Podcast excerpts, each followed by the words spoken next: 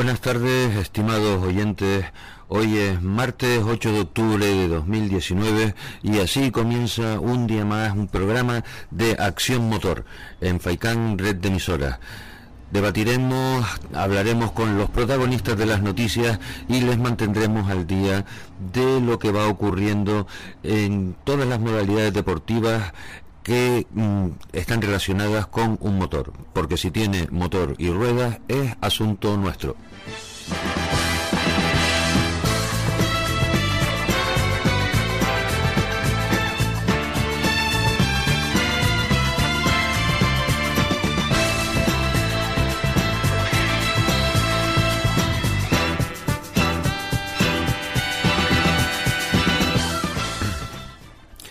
Ayer tuvo lugar la presentación de la subida de Moya, no pudimos hablar con su vicepresidente, con don Manolo José Santana, esperemos que hoy tengamos la posibilidad de poder hablar con él.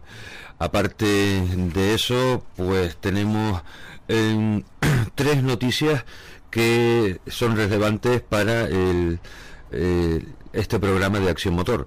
La primera, que el huracán Agibis amenaza eh, la zona de Japón y con lo cual se podría haber afectado en la celebración del Gran Premio de Fórmula 1 en el circuito de Suzuka. Este eh, esto no es nuevo porque ya en el 2004 y en el 2014 la prueba nipona eh, se vio alterada en su programa de en su programa horario por la presencia de un tifón y hay que tener en cuenta que este tifón Hagibis ha alcanzado el grado 4 en la escala de Saffir Simpson. Además, eh, Fernando Alonso continúa en la tercera etapa del día de hoy en el Rally de Marruecos, pero con una penalización de 70 horas al no poder haber cumplido eh, la etapa en el día de ayer. Esta penalización es una penalización estándar que está reglamentada en, en, la FIA y entonces en estos momentos Fernando lo que está haciendo pues es habituarse al coche, seguir haciendo la mayor cantidad de kilómetros posibles en esos terrenos diferentes que ofrecen las etapas del Rally de Marruecos y preparándose para eh, todos los imprevistos que se va a encontrar en la carrera que con tanto esmero se está preparando como va a ser el Rally Dakar. Por otro lado, el piloto, el seis veces ya campeón del mundo en la categoría de MotoGP, más las dos que consiguió en eh, categorías inferiores, en total ocho, Marc Márquez ya están empezándole a preguntar que qué es lo que va a pasar con el récord que ostenta ya como Agostini como eh, ganador absoluto en el número de victorias obtenidas en las pruebas de un campeonato del mundo de motociclismo. Y lógicamente, Marc Márquez ha reconocido en Madrid, en la sede de Repsol, que es el patrocinador principal de su equipo, que si Nadal y Messi cada partido hacen algo mejor o marcan un gol más espectacular, él también puede subir el nivel la temporada que viene. La verdad es que Marc Márquez es de los pocos que eh, puede compararse tranquilamente con Nadal y con Messi. La temporada ha sido casi perfecta, según él, porque recuerda, por ejemplo, la caída de Austin. Durante el resto del año siempre se intenta mejorar y si se puede, pues no hay que ver. Uno de los ídolos de Marc Márquez, Rafa Nadal, cada partido hace algo nuevo. O el mismo Messi que se le ve un día marcar un golazo y al siguiente partido pues mete otro mejor. Y así, si ellos pueden, los demás claro que también. Ese es en el espejo en el que se mira Marc Márquez. Por ejemplo, todos los años se cae en alguna carrera y en la siguiente pues logra el título. Así que ya tiene algo eh, para marcarse un objetivo en la próxima temporada, que es procurar no caerse y ganar carreras al día siguiente, que lo intente sin tener que meterse los leñazos que se meten, porque si ve ustedes las imágenes de YouTube en los calentamientos, en, en donde Márquez salió por orejas, se les ponen los pelos de punta. Márquez asegura que ha escuchado a Agostini en Radio Marca hablar que puede igualar sus 15 títulos, pero no lo tiene claro. Sería como ganar el doble de lo que llevo, y así que lo veo casi imposible, aunque lo llevamos muy bien, afirma, quitándole importancia a estar ya entre las leyendas del deporte. Intento apartar la mirada y seguir mi camino. Yo también les leo y sé lo que decís y escribís y escuchas un nombre rodeado de leyenda, algo que te pone la piel de gallina, pero intento evitarlo. El día de mañana cuando me retire estaré muy orgulloso. Los años van pasando y voy madurando un poco. El hombre es el único animal que tropieza dos veces con la misma piedra y seguro que hay errores que vuelvo a cometer, pero intento aprender. Ese ha sido el año más sólido de mi carrera deportiva el que muchos niños y niñas tengan, te tengan como referencia te da una responsabilidad extra. Lo digo, digo, perdón, lo intento llevar con naturalidad.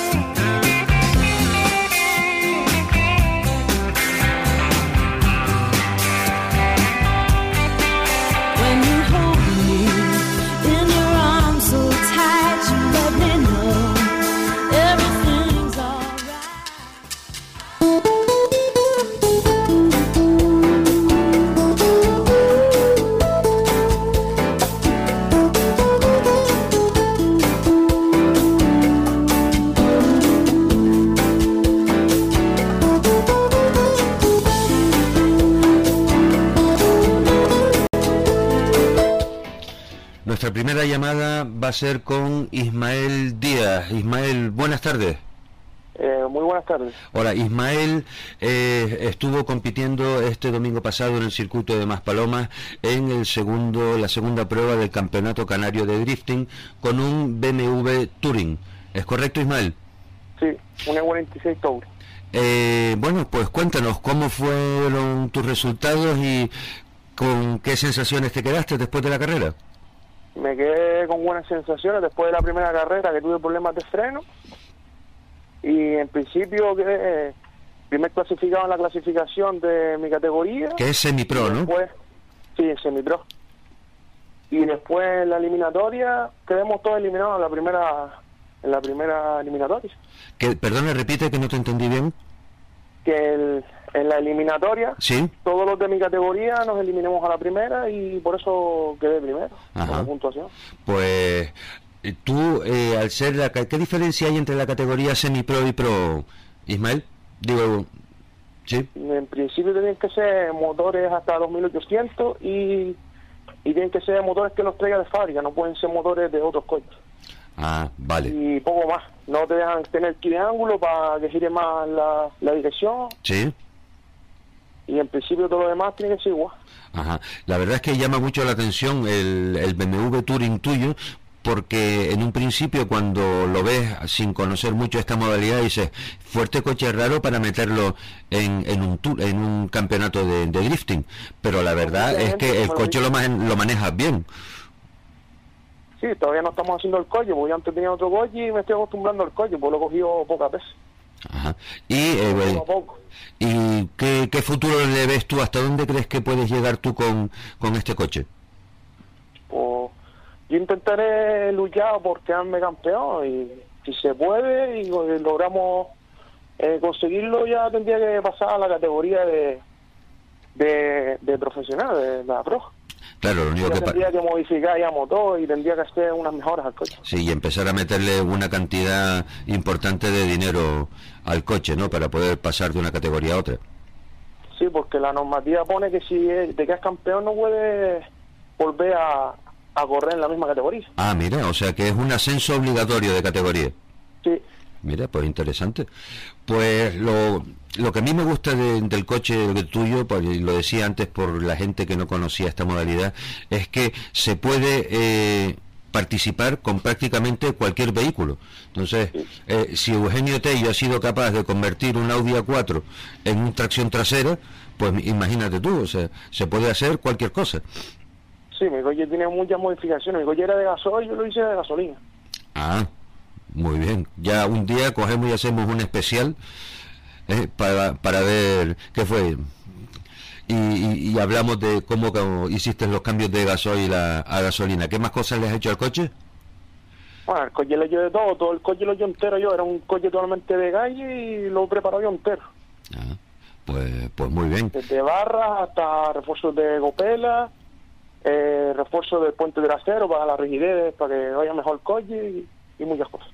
Y para la última prueba, eh, ¿cuáles son tus aspiraciones? ¿Volver otra vez a, quedar campeón, me imagino?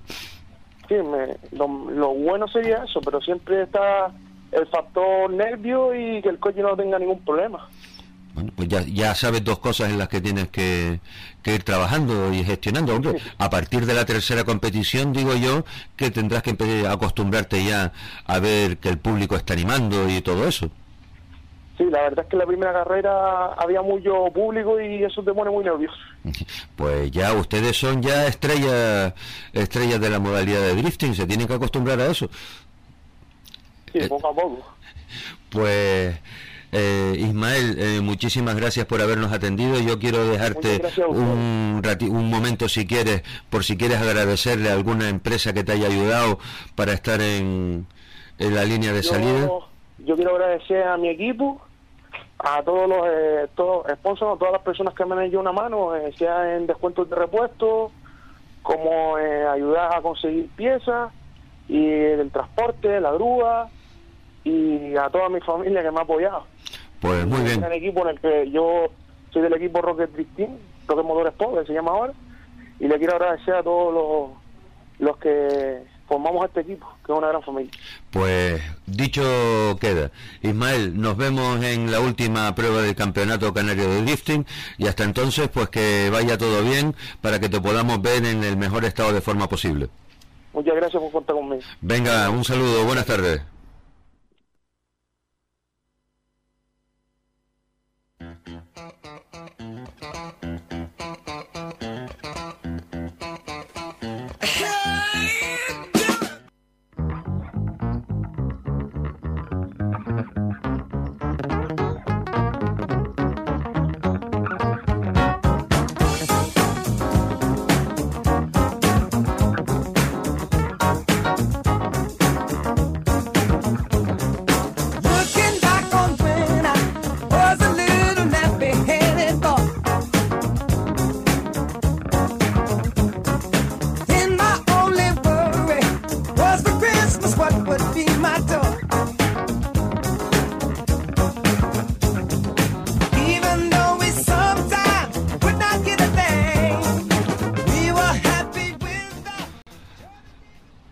Continuamos con el programa de Acción Motor y damos un salto a la isla de Lanzarote porque vamos a hablar con Eugenio Tello. Eugenio Tello es otro piloto que participó en la segunda prueba del Campeonato Canario de Drifting a los mandos de un Audi A4 4 tracción trasera. Buenas tardes, Eugenio.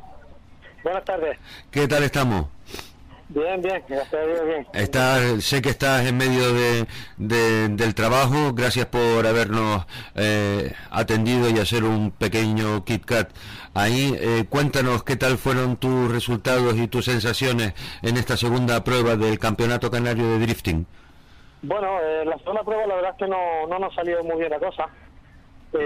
tuvimos tuvimos muy buenas sensaciones al principio en los entrenamientos libres, porque el coche iba la verdad que muy bien pero para los, los coches de semi-pro, eh, la recta, por decirlo de una manera, es muy larga para nosotros poder empatarla. De hecho, yo la empaté dos veces, pero fue complicado. Entonces quise sacar un poquito más de potencia, dándole presión de gasolina. Eh, la cagamos, nos quedamos sin presión de gasolina, nos quedamos sin fuerza. Entonces, tercero, no pudimos hacer otra cosa. Vaya por Dios, una, una, una pena. Cuéntanos, por favor, a, todos los oyentes, así de manera mm, breve, ¿eh? pero vamos a ver, no había, no hay coches de tracción trasera en este mundo para que tú mm, digas, eh, cojo una 4, 4 y lo convierto en tracción trasera. Tú eres, vamos, que eres un cachón no lo tengo claro. ¿Eh? pero, o, que fue que lo encontraste muy barato en el Tecuase.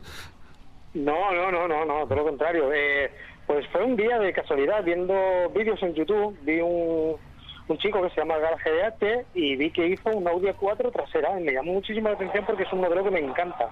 El, el modelo P5 de la 4 es un, es un modelo que me encanta. Entonces me puse en contacto con él, le pregunté de qué manera se hacía, me explicó, estuvimos haciendo videollamadas, me estuvo echando una mano lo hice y las sensaciones son geniales. Entonces, ¿qué mejor un coche barato que me costó 1.500 euros con una motorización turbo y encima en trasera? Pues eso no, no lo consigo, no consigo cualquier coche tan económico. No, estoy muy, muy, contento con él. No, yo lo que estaba pensando yo, que el día que veas en YouTube un, un programa de eso, eh, de cómo hacer un cohete para irte a la luna, pues igual te la manta a la cabeza. No, no, pero sí, sigue, la verdad que la idea me entró de ahí, me entró de ahí, joder. La verdad que, a ver, también es una novedad. Yo tengo un, BMW, tengo un, un E36, un Serie 3, y lo pude haber hecho. Lo que pasa es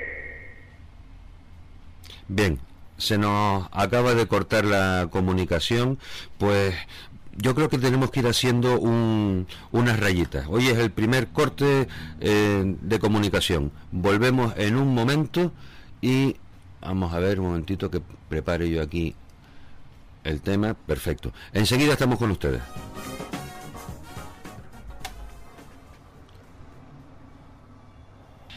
Eugenio, ¿me escuchas? Sí, sí, perfecto.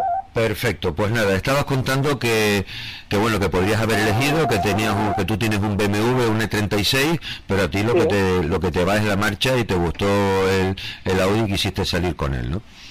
Pues la novedad de, tener un coche que apenas la gente lo ha visto o lo ve, eh, fue algo que me llamó muchísimo la atención. Entonces la pregunta era el por qué no.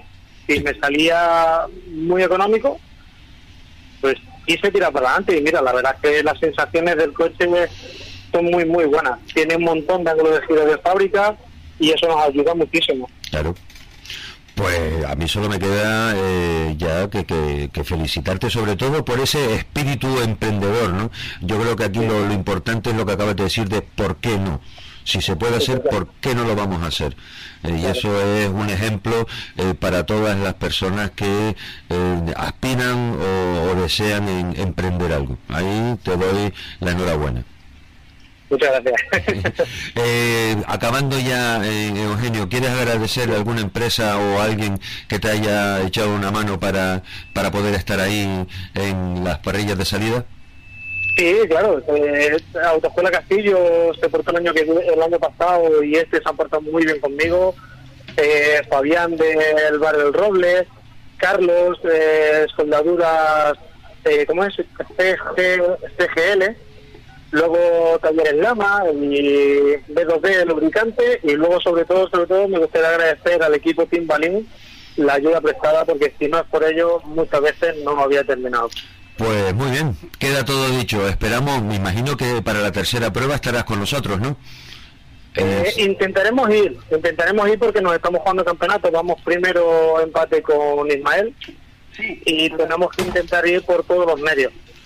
Pero bueno, eh, ya veremos a ver porque se me con la ITV el día 10 justo y es complicado pasar ITV como tal que ahora mismo. Sí. Pues nada, eh, Eugenio, un saludo muy fuerte y a ver si consigues eh, solucionar todo para que puedas estar en la última prueba de campeonato. Un saludo muy grande. Muchas gracias, un saludo. A ti, buenas tardes.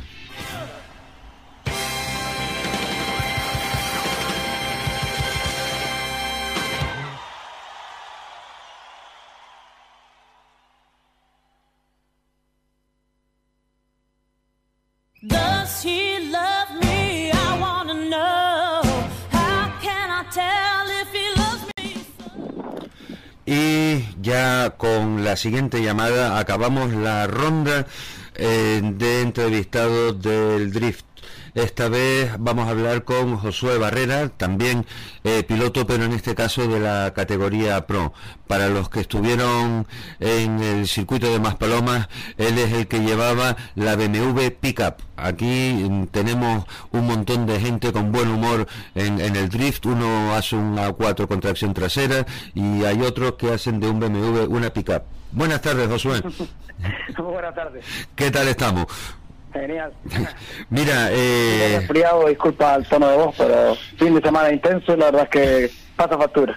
Claro, porque, en fin, eh, lo del drifting es una excusa para después quedar y pasarlo bien, ¿no? Hombre, está claro. el, fin es el día del campeonato, de la prueba de la tanda, pero todo lo que conlleva reuniones y, el buen ambiente que se crea es, realmente el fondo de todo esto. Eh, tú eres hermano de David, que fue el ganador de, del segundo de la segunda prueba. ¿Tú en qué puesto te quedaste, Josué? En tercer lugar, es una cosa que eh, es, normal porque aún no nos conocen a todos y muchas muchos medios, redes sociales y tal, eh, se equivocaron con el tercer puesto y volvieron a repetir a Jonathan Mesa, que fue el, piloto que quedó eh, segundo en la primera ronda. Pero esta vez, por suerte para mí, eh, él, por algunos fallos de, la batalla contra mí, él quedó en cuarto lugar y yo en tercero, o sea que me llevé el trofeo. Ajá, pues muy bien, o sea que pillaste metal, ¿no? Como el aquel que dice. Eh, la verdad es que tienes un coche que llama muchísimo, pero muchísimo la atención, no solo por el, el corte, el serruchazo que le metieron a, a, los sillones traseros, sino también lo bonito y lo, y lo bien acabado que, que está, con esas barras tan eh, bien colocadas, tan, todo tan bien pintado los LEDs de, color. O sea, tú te vas al campo los jueves por la noche con ese coche y van, eh, eres, eres, el centro de atención. Sí, la verdad es que, hombre, hay que ver, tenemos hay un lado positivo y un lado negativo. Hay muchos amantes de este tipo de locuras en el mundo del drift, pero como bien sabes en Canarias, eh, la afición por el mundo de motores es enorme. Eh, BMW y un E30 es un coche muy emblemático en Canarias y también tengo bastante haters, o gente que no le hace mucha gracia que haya cogido un 30 coupé y le haya pegado este corte, pero bueno, somos un equipo que no se caracteriza por, por ser discreto. Y la verdad es que esto es por pura diversión, el coche funciona perfectamente y dentro de lo que hicimos esa locura, pues había que hacerlo eh, lo más legal posible y lo más bonito porque tiene que cumplir, quieras que no, una serie de normas a la hora de correr, no simplemente corto, pongo aquí unos tubos y pinto bonito porque después la verificación tiene que pasar como a través de la FIA o como cualquier coche de carrera. Claro, claro. Y entonces, pues bueno, pues eh, el drifting pues tiene ya una estética propia, ¿no? Sí, digámoslo así, sí. Mira, eh, tu, eh, lo de ustedes le viene de familia, ¿no? ¿Tu padre tiene que ver también con el mundo de las carreras? Pues la verdad es que no. Mi padre es un gran aficionado al deporte en general, pero más bien es de esa juventud que tiró hacia el mundo del fútbol. Ajá Sí, bueno, claro. A, nivel afición, o sea, que nos, llevó en su momento a pruebas de automovilismo porque aquí, eh, ¿qué canario no ha llevado nunca un hijo a una prueba de automovilismo? Muy raro porque es un deporte con muchísimo auge aquí. Claro. Y, y la verdad es que no sé, no sé de dónde viene realmente la afición. Un grupo de amigos nos reunimos, íbamos a ver tantas de circuito, empezó a picarnos el gusanillo y empezamos hace como 10 años y hemos llegado hasta el punto donde hemos llegado. Ajá, ¿y qué tal lo pasa cuando están los hermanos allí compitiendo? En un principio, hombre, es el presidente del club. La verdad que es de las personas que más se molesta por nosotros. Se ha movido muchísimo. El año pasado, que como bien sabes, fuimos a competir al Campeonato de España, David en este caso.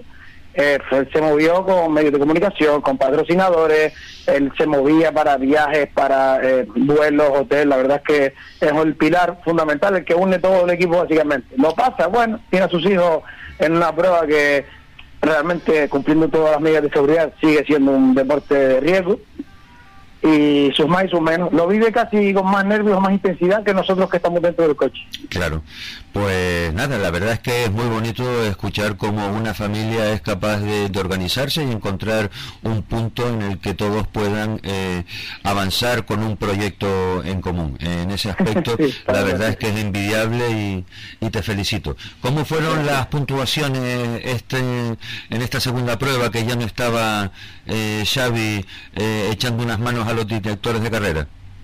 Bueno, la verdad es que hay que ser bastante comprensibles, no solo eh, con puntuaciones, hablemos de jueces, sino con organización, con pilotos, todos somos nuevos. Es una modalidad muy nueva en Canarias y no va a llover nunca a gusto de todos. Entonces, afortunadamente eh, queda en un comentario. Termina la prueba y hay gente que está más o menos de acuerdo, pero se habla de forma de que todo el mundo, pilotos, organización, jueces, incluso afición, entiende de que hay puntuaciones que yo creo que de una manera y otro de otra pero hay que ser realistas, la primera vez que se hace, la segunda prueba, con Xavi es muchísimo más fácil, es una persona que lleva 10 años en este mundo. Sí, además Xavi, se mosquea, da un bufido y los cuadra todos allí, o sea que... Claro, y es verdad que, oye, eh, para, para estar solos, por decirlo de alguna manera esta vez, pues acertaron bastante, todos en general, ¿vale? Pilotos incluso, hay muchos pilotos que no entienden, yo cuando empecé en el tema del mundo del drift, yo y mi equipo en general, tú veías una prueba televisada, y tú no entendías por qué un coche que tú veías más espectacular o veías, no sé, más ángulo, más humo, perdía esa, ese enfrentamiento. Pero después hay una normativa que hay donde no se puede frenar, donde no puedes poner el coche recto, todo eso resto. Pero es mucho más complicado verlo desde los ojos de un juez que verlo desde los ojos de un amigo de fuera que yo veo, oye, qué bien lo hizo mi hermano, ¿por qué perdió esta batalla? Claro, porque evidentemente cuando estás tú viéndolo sin, sin tener que puntuar, pues lo estás haciendo con un refresco en la mano y con los equipos en la otra. Eh, cuando estás puntuando, pues ya estás asumiendo una responsabilidad. Eh, es muy complicado desde el punto de vista de un juez, por ejemplo, en este caso los jueces que tenemos ahí, el, buscar un sitio en el circuito que donde vean perfectamente todas las zonas que tienen que puntuar es complicado. y, eso que estaban y eso que estaban lo más alto posible, ¿cierto? Sí, hombre, tuvieron un poco por lo visto la, la, la tijera que llevaron, la hidráulica no subía lo suficiente eso sumado al viento que había, por seguridad, pues pusieron una altura eh, que a lo mejor no era la ideal, pero ya te digo que nosotros hemos visto campeonatos eh, fuera de aquí y para hacer la segunda prueba, eh, la acogida de la afición, de la escudería Más Palomas, que en este caso que está haciendo cargo de las pruebas, circuito, organización, pilotos, todo en general, está de 10 totalmente. Pues me alegro que tengan esas buenas sensaciones porque se trata de que este campeonato de drifting eh, tenga una vida muy larga y ahora pues vendría el siguiente comentario, la siguiente pregunta por nuestra parte. ¿Cree, que, ¿Qué crees tú, Josué, que hay que hacer para que la gente eh, se anime a competir? O sea, ¿por, pues dónde, ¿por dónde deben de ir los tiros? Realmente la gente lo que hay que hacer es lo que estamos haciendo, ponerlo a vista, de que la gente vea que esto, eh, como todo deporte, sobre todo el del motor, lleva un gasto económico importante, pero eh, es más fácil de entrar de lo que uno cree, o sea, sobre todo el tiene una, ventaja muy grande que hay una categoría, la amateur, la semipro, que es la categoría pequeña nuestra, en la que realmente los requisitos son mínimos, no te hace falta ser el mejor piloto del mundo, que se falta tener el coche más potente del mundo, simplemente cubrir los mínimos requisitos de seguridad.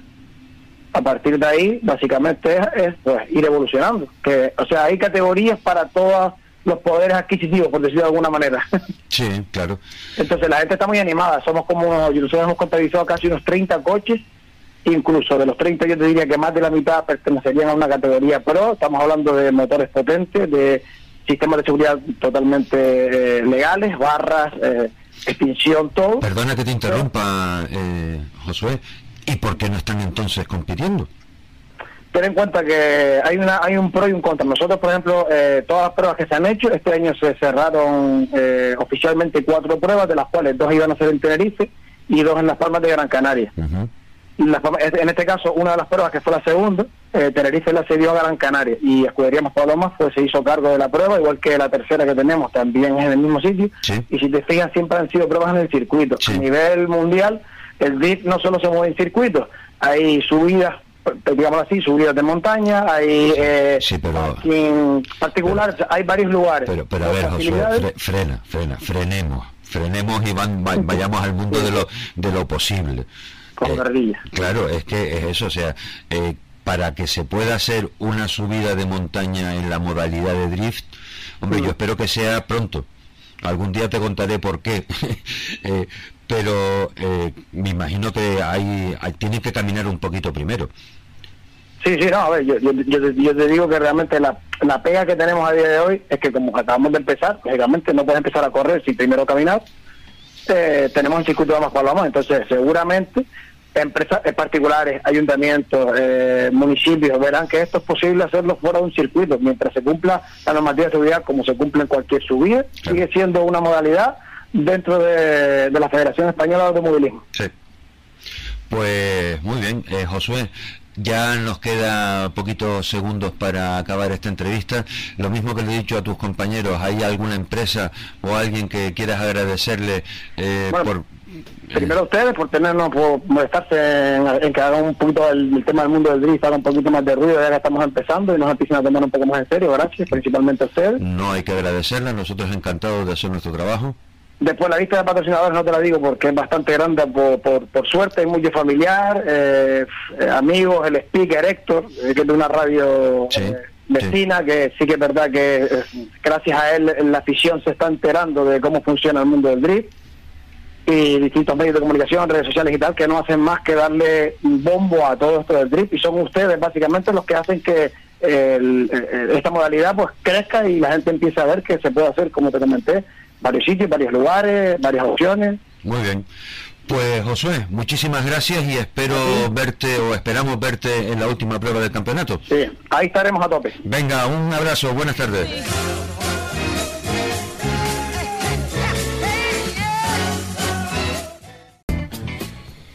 Bien, eh, hemos acabado con el circuito de Maspalomas por hoy y nos damos un salto a Moya porque tenemos al teléfono al segundo en la clasificación eh, provisional del Campeonato Provincial de Montaña a Cristian Alemán. Cristian, buenas tardes. Hola, buenas tardes.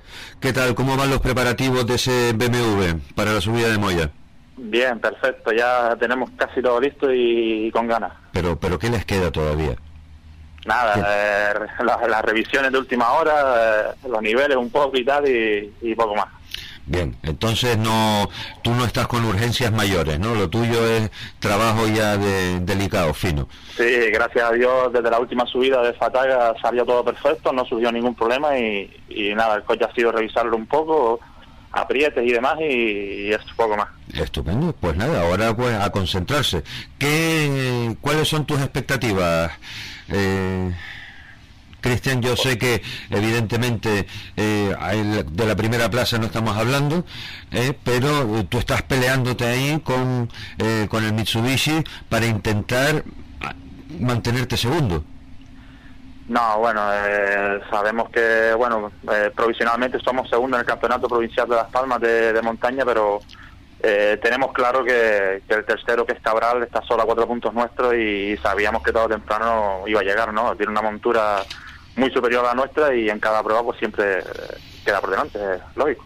Bueno, si como es, si no ocurre nada raro, que, que Dios no lo quiera por otra parte, ¿no? Exactamente, en Moya si, si todo va bien, pues las provisiones son que, que, que adelante y, más adelante en el campeonato. Bueno, nosotros tenemos la, la, vista puesta sobre todo en, la Copa MV, sí. donde sí vamos primero actualmente y, estamos ahí a, tenemos al segundo a seis puntitos y, bueno, vamos con el objetivo de, terminar sobre todo y siendo segundos eh, seguimos manteniendo el liderato de la Copa y y ese es el objetivo. Y en el provincial, pues eh, sabemos eso, que, ahora no nos pasará, pero bueno, mantener la, tercera plaza sí, sí, es el principal objetivo también de cara a final de, temporada. Cuéntanos eh, a los oyentes, por favor, eh, cómo es la, subida de Moya. desde el punto de vista del, piloto? Mira, yo es la primera vez que, la voy a hacer, ¿vale? Yo llevo, es mi primer año en, en, competición, ¿no? Es el primer año que hago una temporada completa y es la única subida que, actualmente me falta por, por hacer. Eh, he ido un par de veces a reconocerla y la verdad que es preciosa. Es una subida muy rápida, muy técnica, eh, es una de las más largas también, tiene 7 kilómetros y, vamos, eh, para mí es espectacular. Cuando, te, cuando un piloto se hace referencia a, técnica, ¿qué es lo que está queriendo decir exactamente? Porque me imagino que la técnica habrá que aplicarla en todas las subidas, pero cuando dices que es muy técnica, ¿qué, qué es lo que te quiere decir? tiene, tiene muchas curvas, eh, curvas rápidas, de muy, muy, muchos zigzags, muchas chicanes de, ir enlazando, de estas que, que nos gustan los pilotos, ¿no? que el coche va, va bailando y, la verdad que para un piloto es bastante divertido.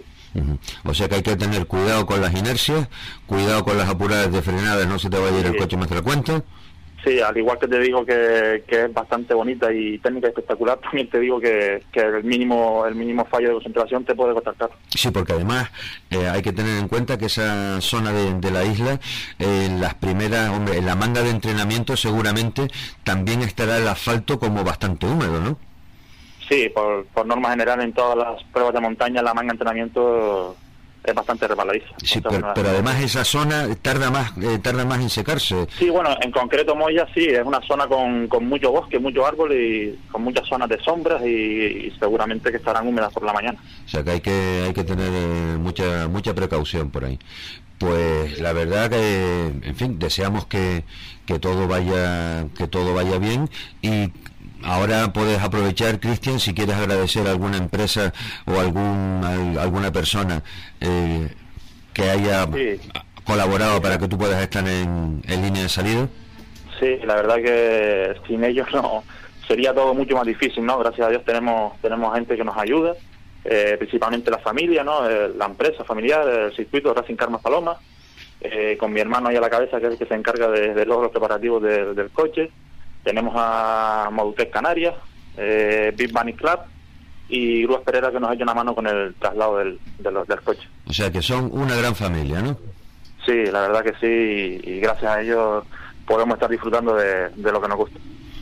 Estupendo. Pues Cristian, yo solo espero que, que, todo vaya bien, que de aquí al día de la subida no, no ocurra nada raro, que reconozcas bien el terreno cuando, cuando puedas hacerlo y que te vaya todo estupendamente. Sí, está todo controlado. Pues muy bien. Un abrazo y espero que nos veamos al final en, del día en Moya. Un saludo. Muchas gracias, un saludo. Continuamos con nuestro programa de acción motor y no nos vamos de moya, pero sí nos vamos de modalidad porque damos un salto a la regularidad Sport. En este caso vamos a hablar con uno de los eh, que van a estar ausentes. Manuel Hernández, buenas tardes. Hola, muy buenas tardes. Eh, ayer estuvimos en la presentación de la subida a Moya y se te nombró específicamente. Dice, Manolo no va a poder estar. Pues, ¿por qué?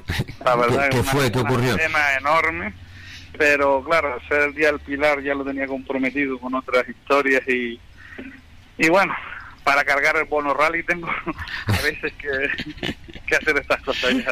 Está claro que no siempre no siempre sale ganando las competiciones, ¿no? Más con una, con una subida de esta que es preciosa y y la carretera ahora está espectacular. Sí, eh, hablábamos en su momento con, eh, con Ismael Díaz, que, que, va segundo en la provisional de, del Campeonato Provincial de Las Palmas, y dice que está deseando correr por primera vez que esa, esa subida.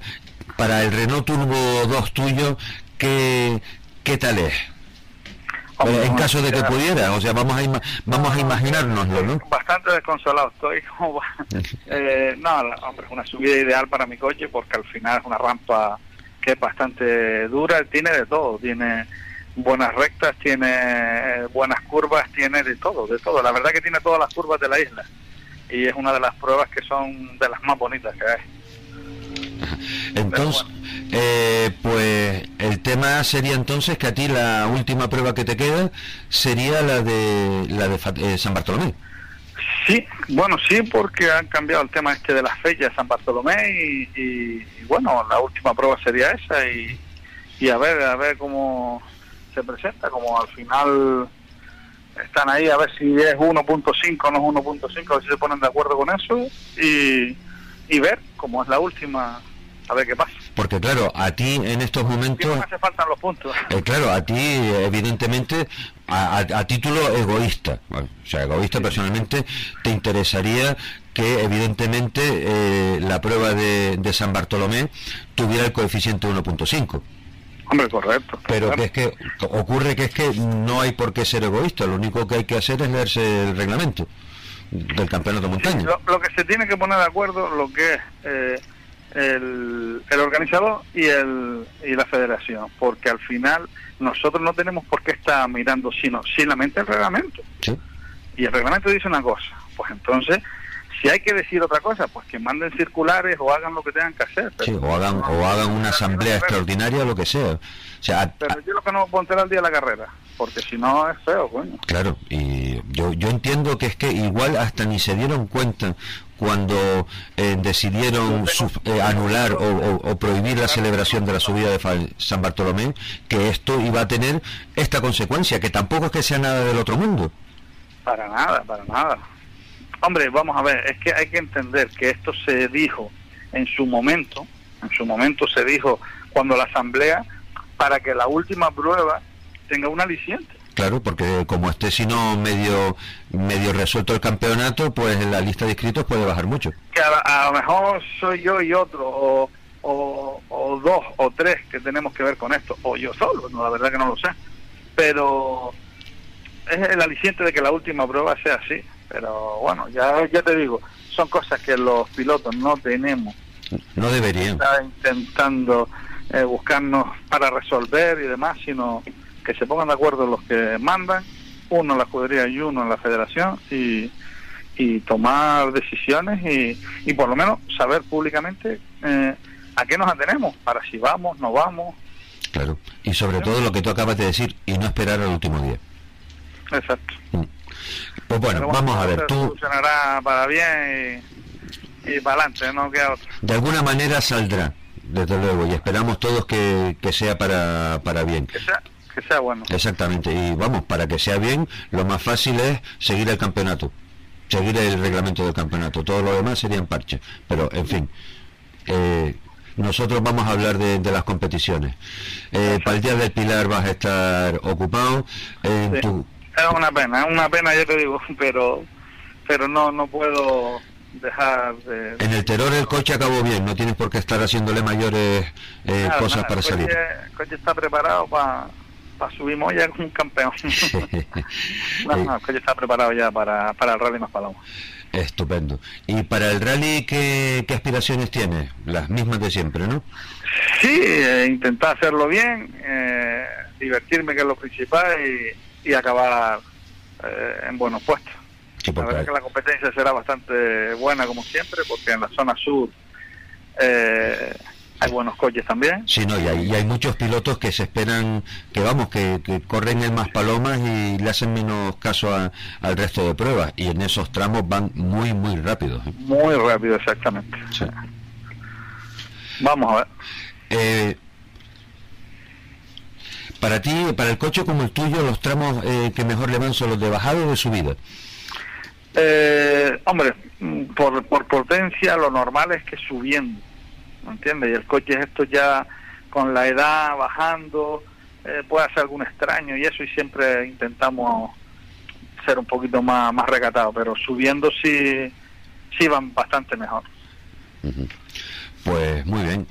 Manolo, muchísimas gracias por, por habernos atendido y espero que el día del Pilar por lo menos eh, vaya todo estupendamente para que no te quedes con la sensación de, conchale, eh, podía haber estado en Moya. Tú, bueno, de, todas formas estaré pendiente de los tiempos y eso, porque tengo un montón de compañeros corriendo y, y la verdad que que gane el mejor. Y ya, y no te preocupes que estaremos todos pendientes de ti como siempre, tanto en Maspalomas como en la subida de San Bartolomé. Muchísimas gracias. Pues venga, Manuel, muchísimas gracias por atendernos una vez más. Un fuerte abrazo y hasta pronto. Fuerte abrazo. Adiós.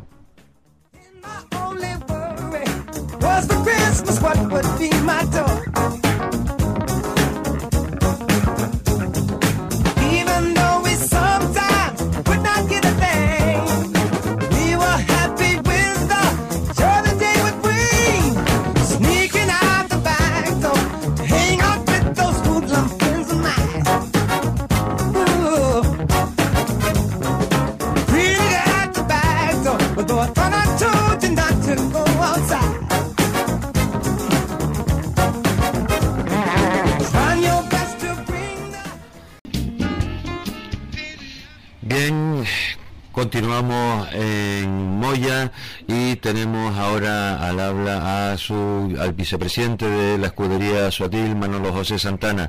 Buenas tardes, Manolo José. Bueno, buenas tardes. No soy el vicepresidente, ¿eh? yo no tengo nada más que cargo honorífico. Vale, pues a ti eh, en la escudería te tratan como si fuera el presidente y ayer una vez más en la presentación siguieron sin darte permiso para que te retiraras. Sí, siguen sin darme permiso y además, como siempre, como dije ayer, ganan siempre 4 a 1, porque los cinco ejecutivos siempre eh, siempre pierdo 4 a 1, pero bueno, a ver el día que me canso y me marcho.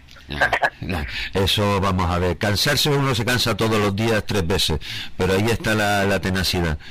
Pues bueno, eh, Manolo, ya está presentado la subida. Eh, la verdad es que una asistencia importante de, personas interesadas en estar allí, en arropar a la escudería y todo preparado.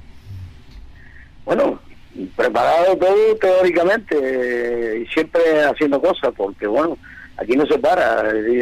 anoche tuvimos la presentación, como estás comentando, y, hoy desde primera mañana tuvimos la Junta de Seguridad con el Ayuntamiento y con las fuerzas del orden en público y bueno, después de salir de la Junta de Seguridad, pues resolviendo siempre cosas y bueno, eh, ahora atendiéndote a ti, como es lógico, porque los medios son parte fundamental de, la información de la prueba y bueno, que seguiremos toda la tarde meneándonos por aquí y por allá porque siempre hay muchas mm, distintas cosas que, ir resolviendo. Sí, y además, como no hay pocas cosas que hacer, pues encima estarás alternando también alguna reunión que otra para el slalom de, la aldea. Sí, bueno, ya el sábado, como dijimos ayer, estuvimos de reunión en el Ayuntamiento de la aldea, hay que ir el sábado porque es el único día disponible por nosotros por la gente que trabaja para trasladarse a la aldea, que no está cerca, y, y eso de paso, y trabajando. Y hoy, eh, pues, has aceptado totalmente, porque dentro de las cosas que hemos hecho a lo largo del día de hoy, hay unas cuantas referidas a, al eslado, que es la semana que viene, y por lo tanto, estamos trabajando en dos pruebas simultáneamente. Pero a esto le añadiría, estamos trabajando, y mañana, por ejemplo, tenemos una reunión al respecto con el Ecorrally Gran Canaria que se disputará a final de año. Muy bien, pues me, lo has quitado de, la boca, que era la tercera eh, prueba que le faltaba por por organizar o por sí sí por organizar a, la escudería Suatil. Sí, bueno, todavía que queda, queda una más porque está la clásica por medio que es el mes de noviembre. Muy bien. pues... aquí la actividad es este año es frenética. ¿El Eco Rally cómo va? Bueno, pues el Eco Rally es una prueba dificultosa, pues no solo porque sea campeonato de España, sino porque tiene unas características especiales que no tienen las pruebas normales, como es el tema eléctrico, y es un tema eh, complicado y es el principal tema que nos tiene preocupados. Porque, eh, corrígeme si me equivoco, ¿es la primera prueba que se hace en Canarias de esta modalidad? Sí, bueno, ya una vez, hace tres años, se incluyó un apartado, un pequeño apartado dentro del Rally de las Canarias, pero aquello no dio muchos resultados y la Federación Española decidió separar las pruebas de, eh, del campeonato y ahora, pues bueno, existe el campeonato llamado de energía alternativa destinado principalmente a los vehículos eléctricos, ¿no? ¿Y se puede adelantar ya alguna diferencia que pueda haber entre un eco-rally y un rally normal? Sí, sí, total. El, el eco-rally es un rally que se basa en dos cosas, ¿no? Que son la regularidad, eh, como si fuera una competición de regularidad, por poner un ejemplo, y después la eficiencia, que es el tema de el ahorro energético que tiene una influencia tremenda en el resultado de, de la prueba, ¿no? Pero todo esto además lleva una logística muy amplia que es que, bueno, si hay 20 vehículos eléctricos o hay 30 vehículos eléctricos, habrá que tener tres enchufes eléctricos eh, a disposición del radio. y eso técnicamente no es fácil. sí, no, claro, esto lleva una instalación eléctrica especial, son muchos kilovatios de potencia, lo que es necesario. Eh, bueno, estamos en contacto con algunas empresas de aquí y de la península para ver cómo podemos instalar ese dispositivo y eso es lo más que nos preocupa actualmente. Eh, pues Manolo, vamos, no, no, es que haya mucho tiempo para solucionar las cosas, pero en fin, espero que no haya problemas, eh, mayores problemas en cuanto al tema del ecorrally. Eh, Manolo, si yo no te hiciera ahora la, la pregunta, eh, porque hemos hablado con, con pilotos eh, que, se ven afectados, el tema del coeficiente 1.5 de, de la subida de Moya, ¿en qué va a quedar? ¿Han hablado con la federación ya al respecto? Sí, sí, bueno, es que yo creo que eso está claro, es un acuerdo de asamblea que la última prueba del año tiene coeficiente 1.5 y ya el año pasado fuimos para el campeonato provincial me refiero y este año pues se supone que también queda una prueba pendiente que es la de San Bartolomé pero es una prueba que se ha cambiado de fecha y por lo tanto teóricamente no, no entra dentro de este de este acuerdo como mismo pasó el año pasado que se realizó la prueba de Betancuria después de la de la nuestra y, y tampoco pudo tener el coeficiente 1,5. el problema está que, bueno, el, caso es que en Betancuria no reclamó nadie. El problema está en que se vean ahora con una reclamación y les pongan el artículo 6 encima de la mesa. Es un tema federativo, Gregorio, que nosotros ahí no entramos ni salimos. Pues, en el fondo a ustedes no les afecta nada. Si la última prueba es la que tiene que tener el 1.5, ustedes ya con 99 inscritos tienen más que de sobra, ¿no? No les afectaría.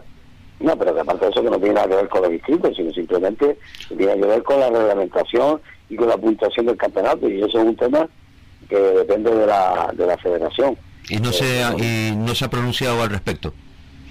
Hombre, la federación a nosotros sí nos, si al respecto a nosotros sí nos ha informado de que la prueba sigue sin manteniendo el coeficiente 1,5. Bueno, pues esperemos que, que vaya todo que lo harán comunicar, lo comunicarán públicamente. Sí, porque, porque eh, pues eso, eh, Manolo Hernández que hablábamos con él hace un momento y que no y que no podía participar, el comentario que hacía era solo espero que no esperen al último día a decirlo porque cuanto antes se digan estas cosas, pues mejor, ¿no? Bueno, vamos a ver en qué en qué queda. Aquí lo importante es ahora centrarse en que todo en que todo salga bien y felicitarles por el por el esfuerzo que están haciendo, Manolo. Manolo. Pues parece que se cortó la llamada con, con Manolo. Espero que haya oído eh, nuestros deseos de que salga todo estupendamente. Ponemos un poquito de música y seguimos con la siguiente llamada.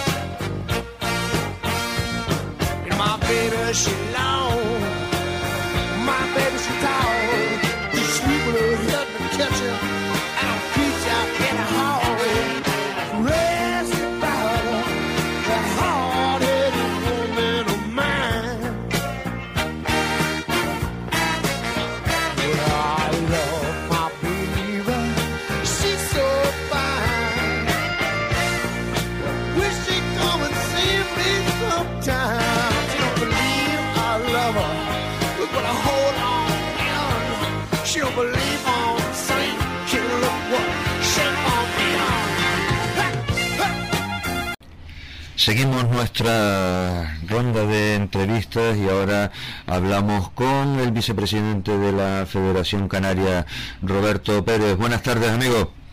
Hola, buenas tardes. ¿Qué tal estamos ayer? La verdad es que eh, te estás currando el puesto que tienes en la federación, ¿eh? Eh, asistiendo a las presentaciones, allí eh, apoyando desde la Federación Canaria la subida de Moya, no, no paran, ¿eh? No, la verdad que sí, bueno, nos hemos planteado que, que ese es nuestro trabajo y bueno, el, pasado domingo tenía que haber estado en el circuito, no pude estar por, por, problemas de gripe, tú bueno, lo comprobaste ayer mismo que he estado bastante hecho y, sigo, ¿no? Y me fue imposible, pero bueno, estamos en todas que podemos y por supuesto eh, en la presentación de la 15 subida a Villamoyo pues teníamos que estar sí o sí, ¿no? Pues la verdad es que se agradece siempre eh, ese apoyo. Eh, está la verdad que un, un poquito de limón con miel igual te viene estupendamente. Sí, yo creo que sí. Eh, ¿cómo, ¿Qué otras pruebas son las que hay este fin de semana en el archipiélago, Roberto? Bueno, eh, este fin de semana lo que tenemos es, el rally en esta ocasión y después ya para el próximo fin de semana sí tenemos más, más pruebas, ¿no? Estamos más más completos de agenda con, con la subida de las calonas, con el slalom pero bueno, este año, este fin de semana vamos a volcarnos de lleno en lo que va a ser la, la, subida de, aquí se subida a Villa de Moya, ¿no? Pues muy bien. Roberto, yo aprovechando que que como siempre tienes la amabilidad de, de atender en nuestras llamadas, quería eh, preguntar tu, tu, opinión acerca de una publicación que ha salido en la FAL en la que al hilo de la subida de Moya pues eh, dicen que solo habrá eh, cronometradores cronometradoras. Y sí bueno yo, ayer fue la sorpresa un poco cuando vería el barco leyéndolo y después lo, lo, lo dijeron allí en, en lo que fue la presentación y bueno, yo respeto mucho la, la, decisión de la Federación de Las Palmas, pero no, no la comparto, ¿no? Yo creo que, que esa no es la forma de, de apoyar a la, a la mujer, porque la discriminación yo creo que no se puede hacer enfrentando a la, a las mujeres y a los hombres, ¿no? Porque eso, en principio, para mí, punto de vista, daña la dignidad de, de las mujeres y pues, cuestiona la injustamente su capacidad de, competir en igualdad de, condiciones, ¿no? Entonces, yo no lo comparto y creo que desde mi punto de vista no lo veo bien, ¿no? Eh, ¿Qué diríamos si, si se dijera, pues mira, solo van a ser cronometradores, no se permite ser cronometradores? Yo creo que, que no es lo más correcto. Yo creo que tenemos que seguir igualando. El automovilismo en general tiene muchísimas mujeres cronometradores, eh, técnicos ya están, eh, tenemos ya alguna que otra directora de carrera.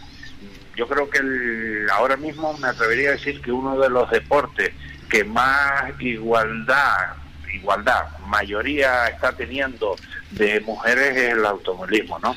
Y eso al final yo creo que perjudica eh, mucho a, la imagen de, las mujeres. Eh, una, una pregunta porque igual estoy equivocado.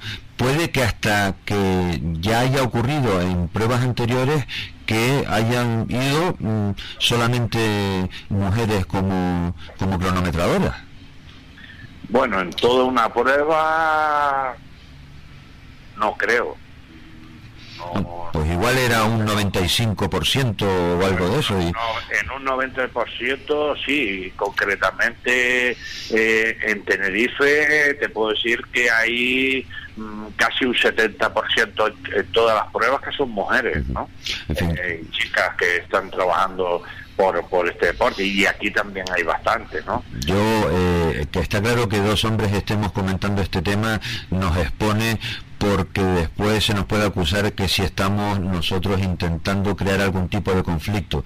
Y creo que, y apoyo lo que tú has dicho, que aquí de lo que se trata es de dar naturalidad O sea, está estupendo que, que vayan eh, cronometradoras a, a las pruebas pero tratándolo con naturalidad, porque si no existe el riesgo del agravio comparativo que sea además que algún piloto pues o alguna algún eh, oficial pues ya se ha sentido de alguna manera molesto. Sí, bueno, ayer mismo allí habían algunos oficiales que estaban un poco molestos, ¿no? Porque dice que no entendían el motivo cuando en, nunca en, el cronometraje se le ha cerrado las puertas a a nadie, ¿no? Y incluso alguna que otra cronometradora pues también lo comentaba, ¿no? Que ella no, estaba mucho eh, en, la labor de, que se hiciera eso, pero bueno. Vamos a, vamos a, vamos a intentar poner esto siempre en modo eh, positivo. Eh, lo que hay es que buscar las maneras de que las cosas que se hagan en el futuro pues se hagan sencillamente mejor. Aquí no está ocurriendo nada grave, pero se puede mejorar y entre todos, seguro, entre todos, todos, todas y todos, eh, encontraremos la, la, manera de seguir avanzando eh, por ese por ese buen camino. Sí, yo creo que así es, ¿no? Yo yo mismo nadie me puede acusar de, de, que no, porque yo siempre he sido de que cuando era director de carrera a mi lado tenía una que ha salido, ha sido director de carrera porque ha estado conmigo en el Rally de la Laguna, ella ya hizo de directora junta y yo estaba al lado de ella apoyándola para que hiciera de, directora de carrera.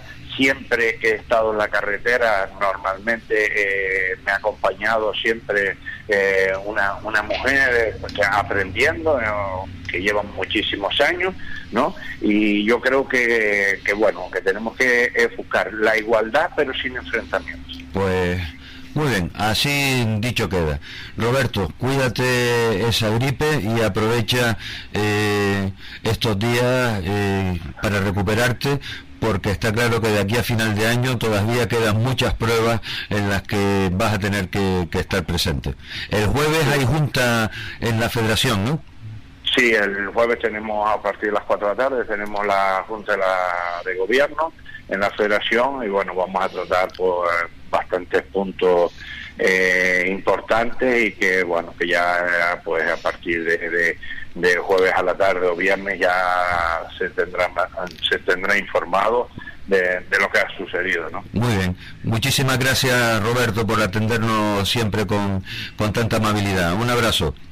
Venga, gracias a ustedes por contar con nosotros y hacerle llegar a, a todo el mundo por igual eh, lo, lo, que estamos haciendo bien y mal, ¿no? Que yo creo que para eso eh, de las cosas mal se aprenden y se pueden corregir. Muy bien, pues así queda dicho. Un abrazo, buenas tardes.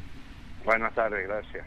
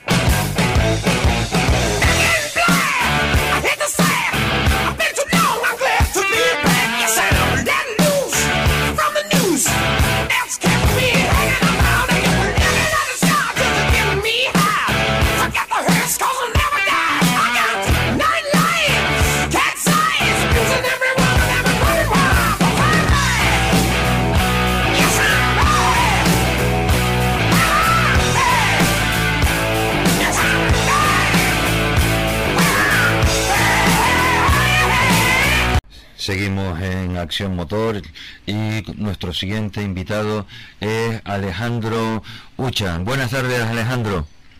Buenas tardes, ¿cómo estamos? Muy bien, gracias por atender nuestra llamada. El motivo de eh, tener a Alejandro hoy entre nosotros es que él es el encargado de llevar los tiempos de la modalidad de regularidad Sport. Correcto. Muy bien, pues porque además eh, para los pocos eh, aficionados o para los oyentes que no sepan eh, de, la trayectoria de, Alejandro, tú también compites.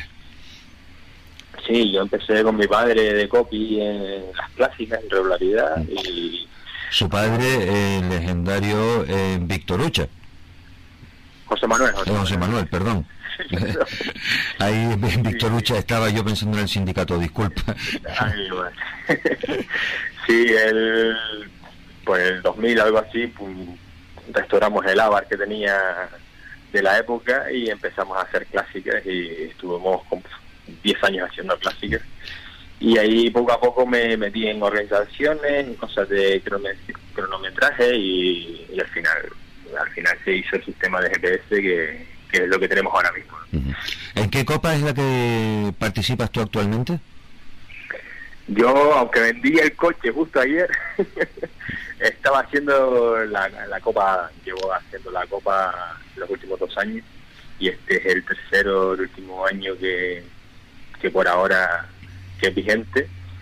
Pero ayer justo se lo llevaron porque, vamos a menos, tengo otros otros planes, vamos, realmente. ¿Y son confesables esos planes o todavía no? No, yo realmente quería restaurar porque tenía bastante parado el AVAR, el 2724 que tenía mi padre, y seguramente lo, lo haré grupo H y ya se veré si es publicidad o es regularidad, ¿no? Según vaya, vamos, vamos viendo, pero seguramente empezaré en regularidad, viendo las características del coche, que realmente no es un coche del 73, que no en el que todavía hay que hay que pulir un poco algunas cosas para, para pasar a un grupo H en el que hay muchas, como vimos el otro día anterior, mm, mucho muy rápido. Sí, sí, hay, hay muchos muchos muchos aparatos y aparatillos por ahí que, que parece que no caminan, pero que después empujan mucho. Correcto. Eh, vamos a ver, entonces eh, ya tiene ahí a generación de repuesto para que siga llevando los tiempos, porque en dos sitios a la vez no vas a poder estar. Hombre, seguramente si sigo con el proyecto del 124, seguramente corre más, correré más en Tenerife que, que aquí, ¿no? Pero bueno, siempre hay... ¿Y los tiempos de regularidad por qué no va a llevar? Yo mismo, sí. Digamos, este año, por ejemplo, han coincidido dos veces, yo corriendo la ADAN y haciendo los tiempos. Eso, la, la trilogía de hoy en día podemos hacer desde un móvil, desde un portátil, desde una desde Tenerife puedo hacer los tiempos de como pasó en yo estar en el norte de Tenerife y hacer los tiempos de la subida de montaña alta, por ejemplo.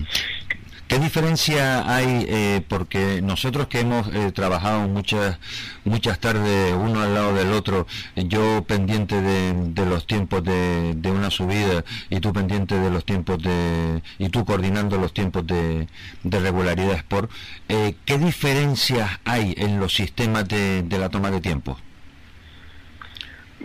para, para que no se puedan hacer al mismo tiempo. el problema de la regularidad es que vamos a decir que en un tramo de regularidad tenemos muchas metas. por ejemplo, un tramo de 10 kilómetros, yo tengo pues, 12 controles, 13, 14. Eh, eso es lo que en el París Dakar llaman los waypoints.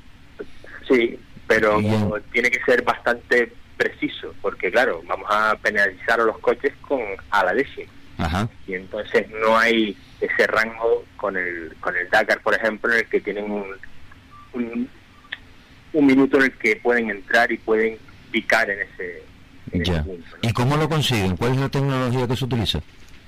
Ahora mismo estamos usando los GPS, eh, son unos GPS especiales que te dan te dan el pique a la, la milésima, y es verdad que, claro, la coordenada no es precisa como nosotros eh, desearíamos, ¿no? Pero realmente nos da bastante precisión para que después de un rally de casi 100 controles da, bastante precisión en, la regularidad de cada coche. Y entonces esa, esa eh, ¿cómo se llama? Esa holgura o, ese, o esa diferencia en la, en la precisión queda asumida por, por todos los participantes, ¿no? Claro, realmente es un problema de, no es un problema de los GPS que usamos, sino que el sistema GPS los satélites y todo eso tiene un fallo de error y además es un, es un error inducivo, inducido, ¿vale?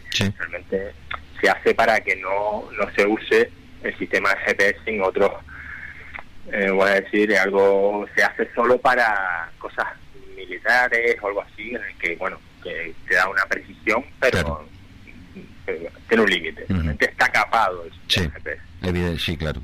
Es lo mismo que la, como en el uso de las frecuencias y esas cosas, ¿no? Que... es un poco, es más por seguridad que otra cosa. Claro.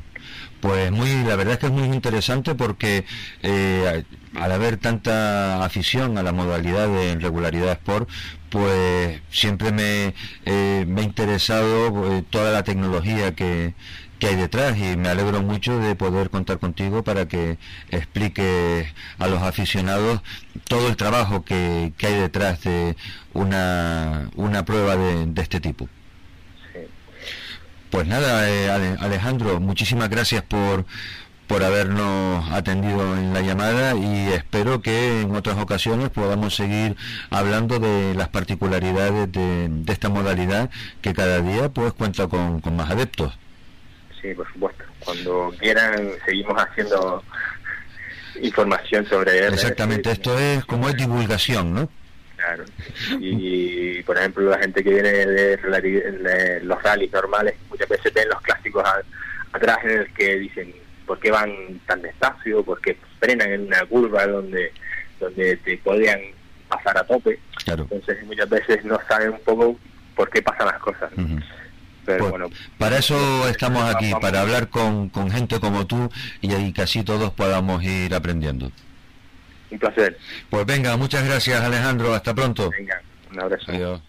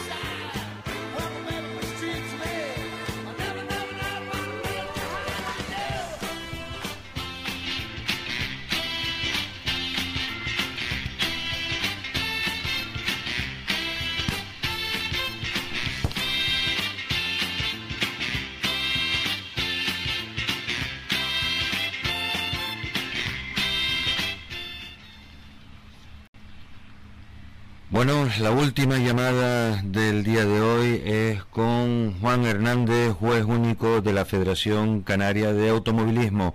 Buenas tardes, Juan. Buenas tardes, ¿qué tal? ¿Cómo estás? Muy bien, el otro día la verdad es que todos nos quedamos con la sensación de que se, muchas cosas eh, quedaron en, en el tintero y hoy pues vamos a tomarnos las cosas eh, con calma, como decía ya que el Destripador, para ir por partes, ¿no?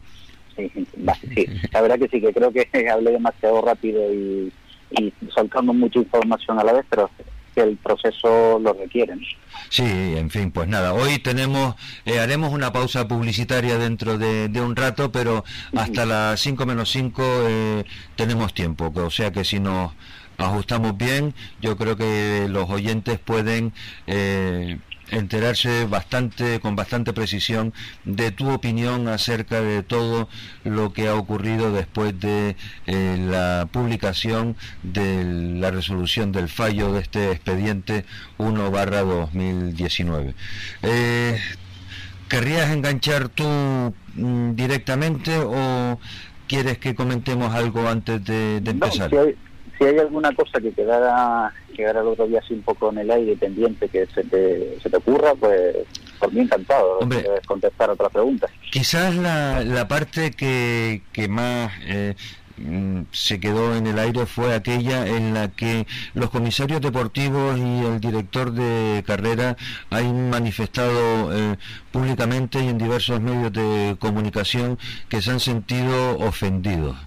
Eh, que tú que fuiste el que redactó esto, eh, ¿qué tienes que decir a, ello? Mm, como ya manifesté en el propio escrito, eh, con todos los debidos respetos y consideraciones que se merece cualquier cargo dentro de la federación, eso vaya por delante, y más eh, comisario técnico, comisario deportivo, director de carrera. Ya eso lo dejo plasmado en mi escrito con los debidos respetos y consideración, pero entiendo que hay actuaciones dentro de todo el proceso que no se han hecho correctamente y si vemos expresamente lo que manifiesta el director de carrera en su escrito ha requerido de, por parte de don Benjamín como eh, presidente de los comisarios deportivos, eh, él en sus propias manifestaciones ya alega que entiende que el vehículo está precintado.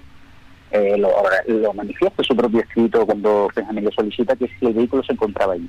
Vamos a ver, señores, es que el vehículo, todos sabían que el vehículo no estaba o las piezas del vehículo, el vehículo fue retirado por la mañana, a primera hora, eh, si no me equivoco de memoria, sobre las nueve y media o algo así. Porque, ah, bueno, hay discrepancia en eso. Unos dicen que incluso eh, se lo a la una y media cuando la verificación no acabó hasta las dos y media de la mañana. Al, final, ¿importa tanto que el coche saliera a una hora u otra? No, no. Eh, el hecho relevante es que se solicita el día siguiente eh, dice don Benjamín que se le requiere al director de carrera cuando asombrosamente detecta que el vehículo no está allí. Eh, vamos a ver si lo sabía, porque eh, a la, noche anterior se sacaron las cajas por en tres ocasiones en el vehículo de la federación. En diversos medios de comunicación ha habido que si el vehículo de la federación estaba precintado. Digo, si no cabían todas, tuvieron que dar tres viajes porque en un solo en un solo furgón no sé el tamaño que tiene ni cuál es, pero eh, tuvieron que dar tres viajes para sacar todas las cajas donde estaban los elementos mecánicos del motor. Y no se quedó ni una sola pieza presentada. Tanto se reclama o se dice que la comunicación verbal no es válida, que tiene que ser la utilización por escrito. Ah, no, que me digan a mí dónde está el acta de ordenando los comisarios deportivos, los comisarios técnicos, que ese es el orden normal y el correcto, ordenando el presentado, el presentado de las cajas donde están los elementos mecánicos de ese vehículo. ¿Dónde está? No existe. No está por ningún lado. No lo redactaron ni a mano, ni lo reflejaron en acta posterior, por ningún sitio. Entonces, eh, ante esa tesitura, ¿qué nos encontramos? Que nos quedamos allí con las cajas cerrado el, establecimiento del motor hasta el día siguiente a ver qué pasa. Cuando se abra y no esté nadie allí presente a las 7 de la mañana, eh, ningún deportivo, ningún técnico, nadie de la federación, el equipo, nadie representante del Sport y entre los mecánicos y todo el mundo, ya se ha roto la cadena de custodia. No existe el acta de los comisarios deportivos, los comisarios técnicos, instruyéndolos ni previa ni posteriormente, instruyendo para que para que se presentaran esas cajas o se presentara el vehículo, se presentara el taller, algo eh, de constancia de que la cadena de custodia eh, se ha conservado. Dese cuenta que la resolución se comunica el día 5, o sea, tenemos la verificación el día 30 y hasta el día 5 eh, aquí no pasa nada. El día 4, doña Tamara, que no estaba presente en las verificaciones, ordena a los comisarios técnicos que le haga otro nuevo informe, que es el número 2, donde aparece el famoso cuadrito donde no están... Eh, el, cuadro alterado. El cuadro alterado, manifiestamente alterado, porque en el acta están los dos, y, solamente hay que contrastarlo uno frente del otro. O sea, ¿por qué no lo copiado? Ya que lo copia, que no tenía por qué copiarlo, porque eso es efecto interno, eh, ya que lo copia, que lo copie íntegro. O sea, de ahí detecto yo una mala fe o una mala actuación. No le no le quiere llamar mala fe. Bueno, de acuerdo, a lo mejor fue un error por mí, de mi parte de formación profesional. Siempre en los jugadores y los jugadores hablamos de mala fe, ¿no? Puede ser, pero que sí hay una intencionalidad de no reflejarlo o ignorancia por parte de ellos de no reflejarlo de esa manera, eh, hay una alteración. Claro, porque en alteración es de una gravedad tan relevante. Claro, es que es eso precisamente, que es que esa columna que falta y por lo visto la última y, la última fila, ¿no? Del cuadro. Sí, el párrafo es fundamental. La fila, la fila que está suprimida, lo único que nos dice es dónde se remite eh, todos esos datos al, al informe número uno, la página donde está reflejado.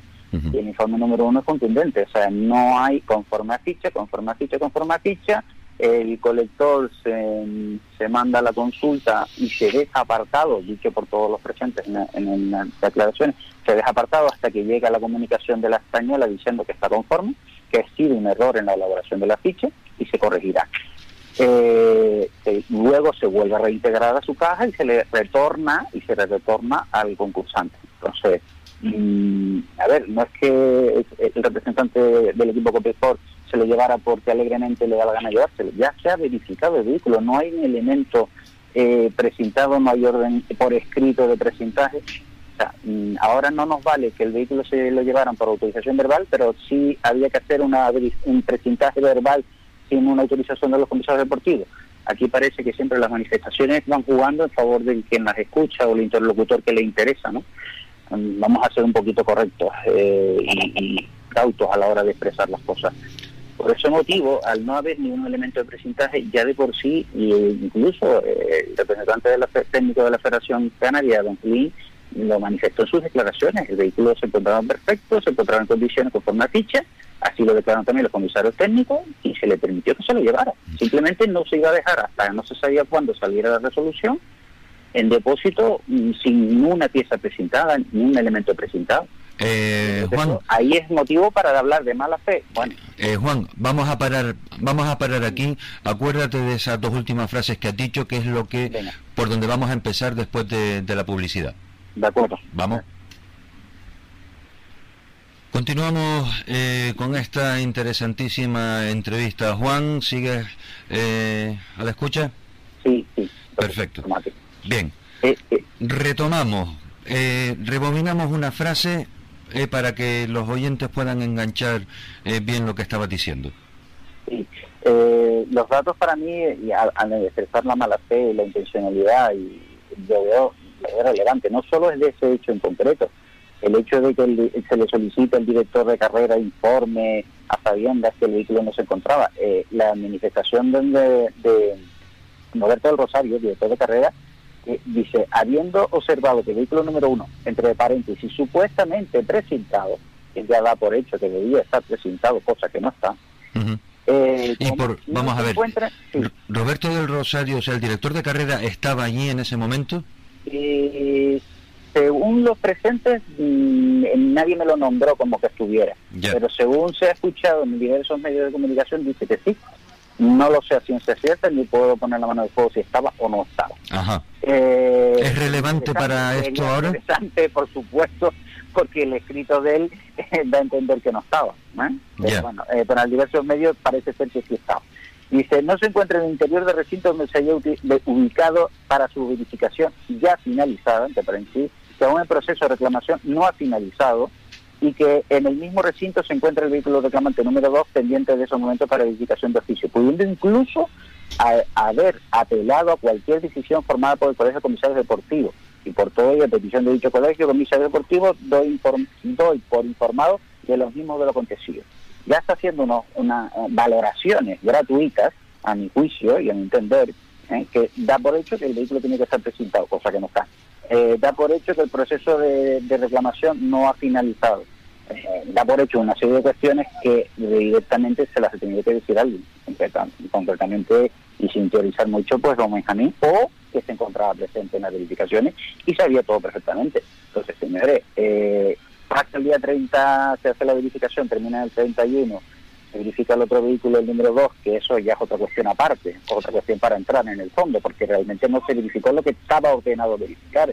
Ojo, el turbo no está en las manifestaciones y sí debería haberse verificado el turbo. Y mi criterio es que se debería verificar exactamente lo que se le verificó al vehículo número 1. Pero bueno, esa acta se modifica, incluso se lo notifica el día, el mismo día de la verificación al grupo de EMMA y lo refiere así en su escrito firmado a las 18.44 sea, no sabe ni lo que le van a verificar hasta el momento que está ahí presente, o lo relevante, ahí lo dejo, eh, y eh, en ese momento eh, hace, hace esta referencia a sabiendo que el vehículo no se encontraba. O sea, yo hago que el día 4 se le pide el informe número 2 a los comisarios técnicos y el mismo día 4 para comunicar el día 5 salimos con que se lo llevó sin, sin haber finalizado el proceso eh, el proceso de, apelación. o reclamación, perdón, eh, sin haber finalizado. Entonces, mm, ya lo sabían, desde el 31, 1, 2, 3, 4, el vehículo no estaba. Ahí es cuando hablo yo del plan B.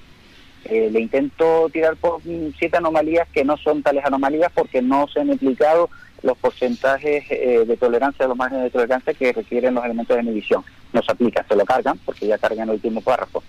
Eh, y porque la señora Tamara, la, la comisaria deportiva, entiende que ya los, las medidas son descontados.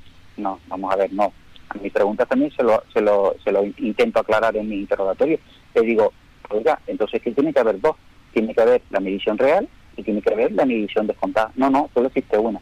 Pues si existe una, es la del informe número uno ratificado por el informe número dos. A las que hay que descontar los porcentajes y márgenes de tolerancia de los equipos de medición. Vamos a ser correcto, no existen siete anomalías, lo que no se han aplicado correctamente esas mediciones y los deportivos lo dan por bueno. Eh, a eso hay que añadir que, que plantean, bueno, pues entonces vamos a ir por subsidiariamente eh, que se lo ha llevado sin finalizar el proceso de reclamación. No, no, no se lo ha llevado. Han tolerado, han permitido, han autorizado que se lo lleve. Claro. O sea, ¿qué intentan buscar aquí al gato? Yo creo que hay una falta de formación grave y evidente por parte de los actuantes que me extraña porque eh, se encontraba don Enrique Rubio, se encontraba Julín, se encontraban personas que ya tienen experiencia en este mundillo. No es cierto que hace más de 30 años que no se hacía una verificación de, de, este, de este calibre. Yo en mi época de comisario técnico alguna recuerdo aquí en el sur de Tenerife y algunas en Las Palmas. O sea, no es habitual, pero sí se han dado circunstancias parecidas.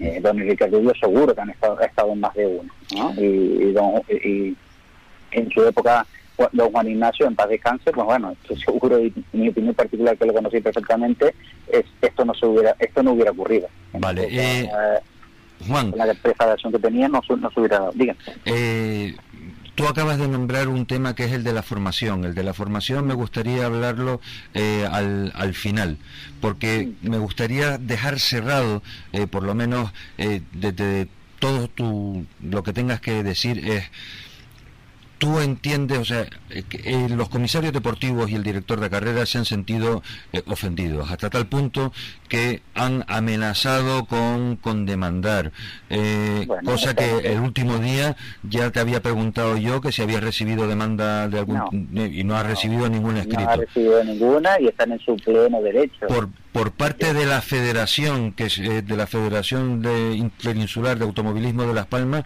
tú tampoco has recibido ninguna notificación, escrito, comentario. Eh... Sí, en, su día, durante el proceso, que eso es bastante relevante, me mandaron una comunicación firmada por el presidente eh, Miguel Toledo. Mm, exactamente no recuerdo la fecha en que me la mandó, pero vamos, todavía no había, no había salido la resolución.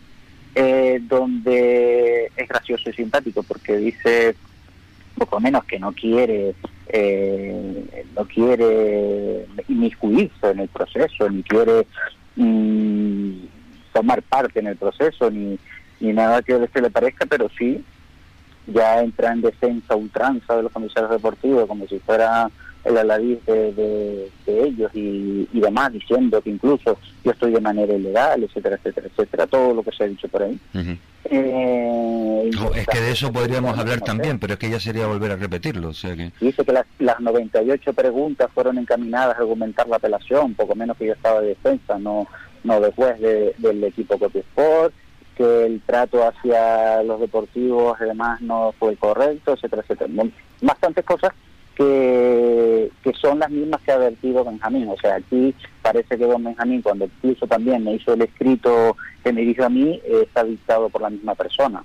Porque don Benjamín no, no sabe o no tiene conocimiento de que él no es parte en el procedimiento, él es un testigo. Y como tal, ni tiene derecho a llevar abogado, yo le puedo hacer las preguntas normales, con todo respeto y educación, porque ahí constan las grabaciones, yo las tengo todas grabadas se le trata con todo respeto y educación y el único que le hace las preguntas soy yo en primer lugar.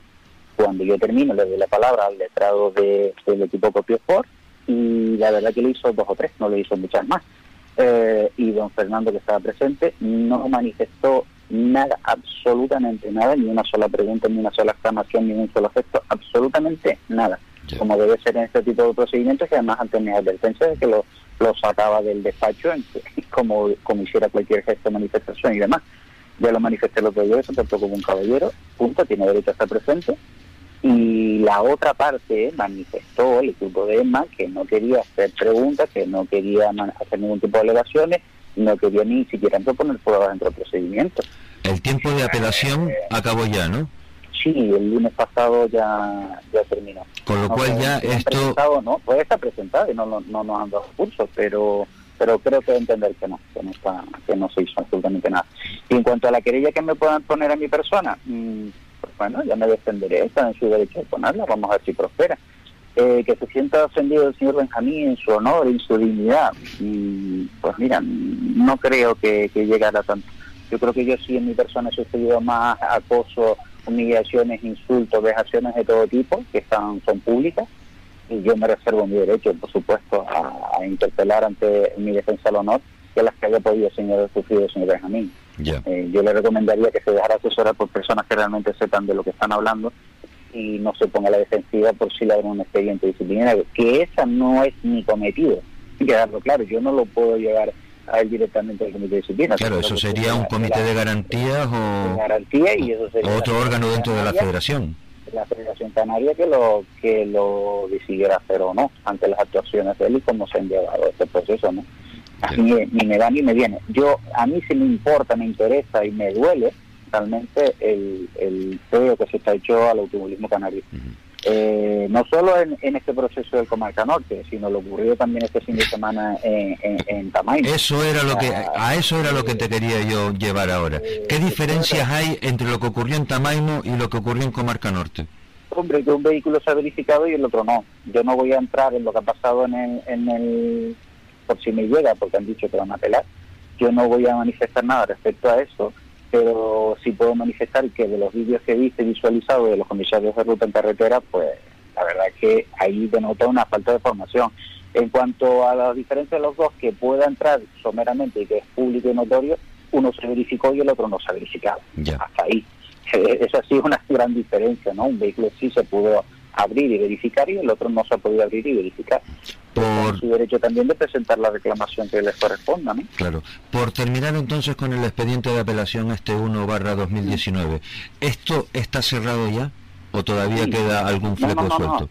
Está cerrado, los puntos deben ser reintegrados, los puntos obtenidos, la clasificación obtenida por el equipo cotizador, el, el, vehículo número uno debe ser reintegrado por esta posición. Que por eso va a recibir lo, el trofeo al final de la subida de Moya. Ya, ya eso es cuestión del organizador. Sí, ya, eh, es que eso se escuchó ayer en la presentación. Sí, sí, sí, el momento adecuado cuando consideren por pertinente, pero desde mi punto de vista, aunque hubiera una, si hubiera presentado en tiempo forma una reclamación ante la Dirección General de Deportes, nada impide y no se suspende el, la resolución ya emitida. Claro, que en este caso, como no se ha hecho apelación ninguna, con más razón. Entendemos que no, entendemos que no se ha hecho. Yo no puedo garantizarlo al 100%, pero entendemos que no se han hecho. De todas formas, no suspendería en todo caso la entrega de puntos y la clasificación que, debe ser acatada y respetada. Pues muy bien. Entonces ahora llegamos por fin al tema de, de la formación. Y en esto quiero eh, comentarte porque precisamente eh, la semana pasada hablábamos con, con Luis Monzón y calcó las palabras que tú acabas de decir ahora. Y recientemente Luis las volvió a repetir en, en otra emisora no, tuve la oportunidad de Pues nada, lo que, lo, que decía Luis era eso, que hacía falta que estábamos todos, y, estaba hablando en general como de, del mundo de, del automovilismo, que estábamos todos muy oxidados, que eh, hablando el otro día en el rally de terror con un eh, comisario técnico, también le extrañaba mucho que a fecha de hoy todavía no se hubiesen reunido todavía los comisarios técnicos en la federación para, para tener una reunión de, de puesta al día, que eh, desde la Federación Canaria, ¿tú qué crees que se puede hacer, incentivar, fomentar para que estemos todos más, más engrasados? A ver, anualmente, yo cuando estaba en la comisión técnica, eh, anualmente había unos cursos de reciclaje y formación en la península, que era la Federación Española, y muchos miembros de Felipe Las Palmas acudían, todos los estamentos, los deportivos, los comisarios de carrera, los directores de carrera, los comisarios deportivos, los comisarios técnicos, incluso los de ruta. Había una formación integral anual, eh, creo, creo y estoy casi seguro que se sigue haciendo todos los años. Pero indistintamente de eso, que es fundamental, habría que tener una unificación de criterios hay que tener una unificación de criterios y hay personas muy válidas que llevan muchos años el automovilismo, lo que pasa que por decisiones personalísimas eh, hay determinadas personas que se creen que las saben todas y que están en el máximo nivel y demás, no cuentan con otras personas válidas. O sea, señores, si yo tengo una duda, yo consulto, yo llamo, yo pregunto. Eh, es mi primera vez que yo actúo y hago una, un recurso, eh, resuelvo un recurso de apelación pero yo no me he atrevido a ponerme a redactar sin consultar previamente, sin mirar jurisprudencia, sin llamar a la española, sin informarme previamente para intentar hacerlo lo mejor posible. Si yo estoy director de carrera y tengo dudas, le pregunto a otro director de carrera. Si yo estoy comisario técnico y tengo dudas, pregunto a alguien que crea o pueda entender que sepa más que yo o al, o al comisario deportivo. Pero aquí parece que el llamar, preguntar o consultar es ofensivo o es que denigra a la persona. No, señor ver, y más cuando estamos en un deporte que es mm, en el 99,9% altruista mm. de los técnicos eh, y de las personas que actúan. O sea, aquí no hay un sueldo, hay una dieta. Eh, rara, vez, cubre las necesidades básicas del desplazamiento. Del por, por, supuesto que no las cubre. Por supuesto. o sea, eh, la diferencia hay que cubrirla con anfición, con voluntad y con ganas de hacer las cosas. Entonces hay que hay que intentar aplicar el sentido común, que siempre lo he dicho, y después, oye, si yo me veo antes de hacer tesitura, eh, pues intentar preguntar, consultar o informarme con alguien que sea más viejo que yo, que tenga más experiencia, o hasta por, como digo yo, internet, consultando y llamadas, las que sean necesarias. Lo que no se puede es mm, dar por buenas o, o criticar o manifestar sin tener conocimiento. Por eso digo que hace falta mucha formación, unificación de criterios, eh, tanto del bandera como de los comisarios deportivos como de los directores de carrera. Hay personas muy válidas, pero parece que cuesta levantar el teléfono en un momento de crisis, en un momento eh, de duda, en vez de atreverse a, a, una resolución a lo loco sin consultar a alguien que por lo menos pueda entender o entre todos lleguemos a un consenso que es lo más lógico y lo mejor, porque a veces se dan circunstancias que, que no se han dado en otras ocasiones y se dan circunstancias nuevas que nos pueden coger fuera de juego o normas contradictorias entre, entre un reglamento particular o los estatutos de la federación o cualquier otro rango y que diga, oye, y aquí tenemos un conflicto, ¿cuál aplicamos? Reúnen entre todos o que no se reúnen, se llaman por teléfono, se consultan, oye, pues vamos a tomar esta decisión porque creo que la más aceptar. Independientemente que la última palabra la tenga el director de carrera o la última palabra la tenga el presidente del comisario deportivo o la última palabra la tenga el presidente de la comisión técnica. Pero tiene que saber que lo que está haciendo es con seguridad y con firmeza y que no, que no vaya a causar perjuicios innecesarios, sobre todo al automovilismo, a la credibilidad del automovilismo y lo que se está haciendo por el automovilismo a fin de cuentas, esto es para los deportistas, para los pilotos, los que pagan la inscripción, los que se juegan la cabeza y los que se juegan su físico estando dentro de un vehículo. Si quiero correr, pero quiero correr en condiciones adecuadas, eh, las mejores formas, medidas de seguridad y, y, está el equilibrio entre, entre poder realizar una prueba y eh, las medidas de seguridad y cómo se ubican las personas. Eh, se puede entender un director de carrera en determinado momento se ve desbordado y dice, bueno, suspendo esta prueba porque el público no me hace caso, o coloco más comisarios de ruta, o, o, vallo con cinta negra, por ejemplo, todo este área para que no se ponga el público, el público tiene que respetar también. en esa tesitura eh, es difícil estar en la, en la posición de un director de carrera. Pues Juan. Mismo comisario deportivo como comisario técnico. Todos los estamentos tienen su respeto y, su consideración máxima. En fin, yo creo que eh, el tiempo ha sido suficiente y han quedado eh, bien eh, explicadas, bien reiteradas aquellas cosas que se eh, tenían que reiterar y espero que aquellos que tuvieran dudas, pues que de esta manera estén ya disipadas. Yo eh, te agradezco muchísimo eh, tu tiempo, eh, el esfuerzo que has hecho de, paciencia y de calma y sobre todo de, explicar las cosas por muy tedioso que te pueda haber parecido en algún momento, pero yo te agradezco ese esfuerzo. El, el, eh, como siempre es vocacional, o sea, yo por esto la minuta que se pasa a la federación por mi parte es tan ridícula, es tan ridícula que, no que, ni de turno de oficio, está claro. no, no, no, por debajo, muy por debajo de eso, ni para cubrir los gastos de desplazarme a Las Palmas y demás, que yo tengo donde quedarme allí, gracias a mi familia que es allí, eh, tengo el alojamiento gratis, porque si no, te garantizo que no cubren ni lo más mínimo, pues, ni tiempo ni lo demás, entonces eso hay que tenerlo en consideración. Y las personas que lo quieren entender lo entienden y los que no, pues ya se sabe, donde no hay luces, pues no, no va a poder haber claridad. Muy bien por más que se lo pinches en todos los términos. Juan, muchísimas gracias y espero que para eh, cuando volvamos a hablar sea para temas menos menos desagradables y que sea todo cosas positivas. Juan, un saludo muy grande. Un saludo, muchas gracias. Gracias a ti, buenas tardes. Gracias,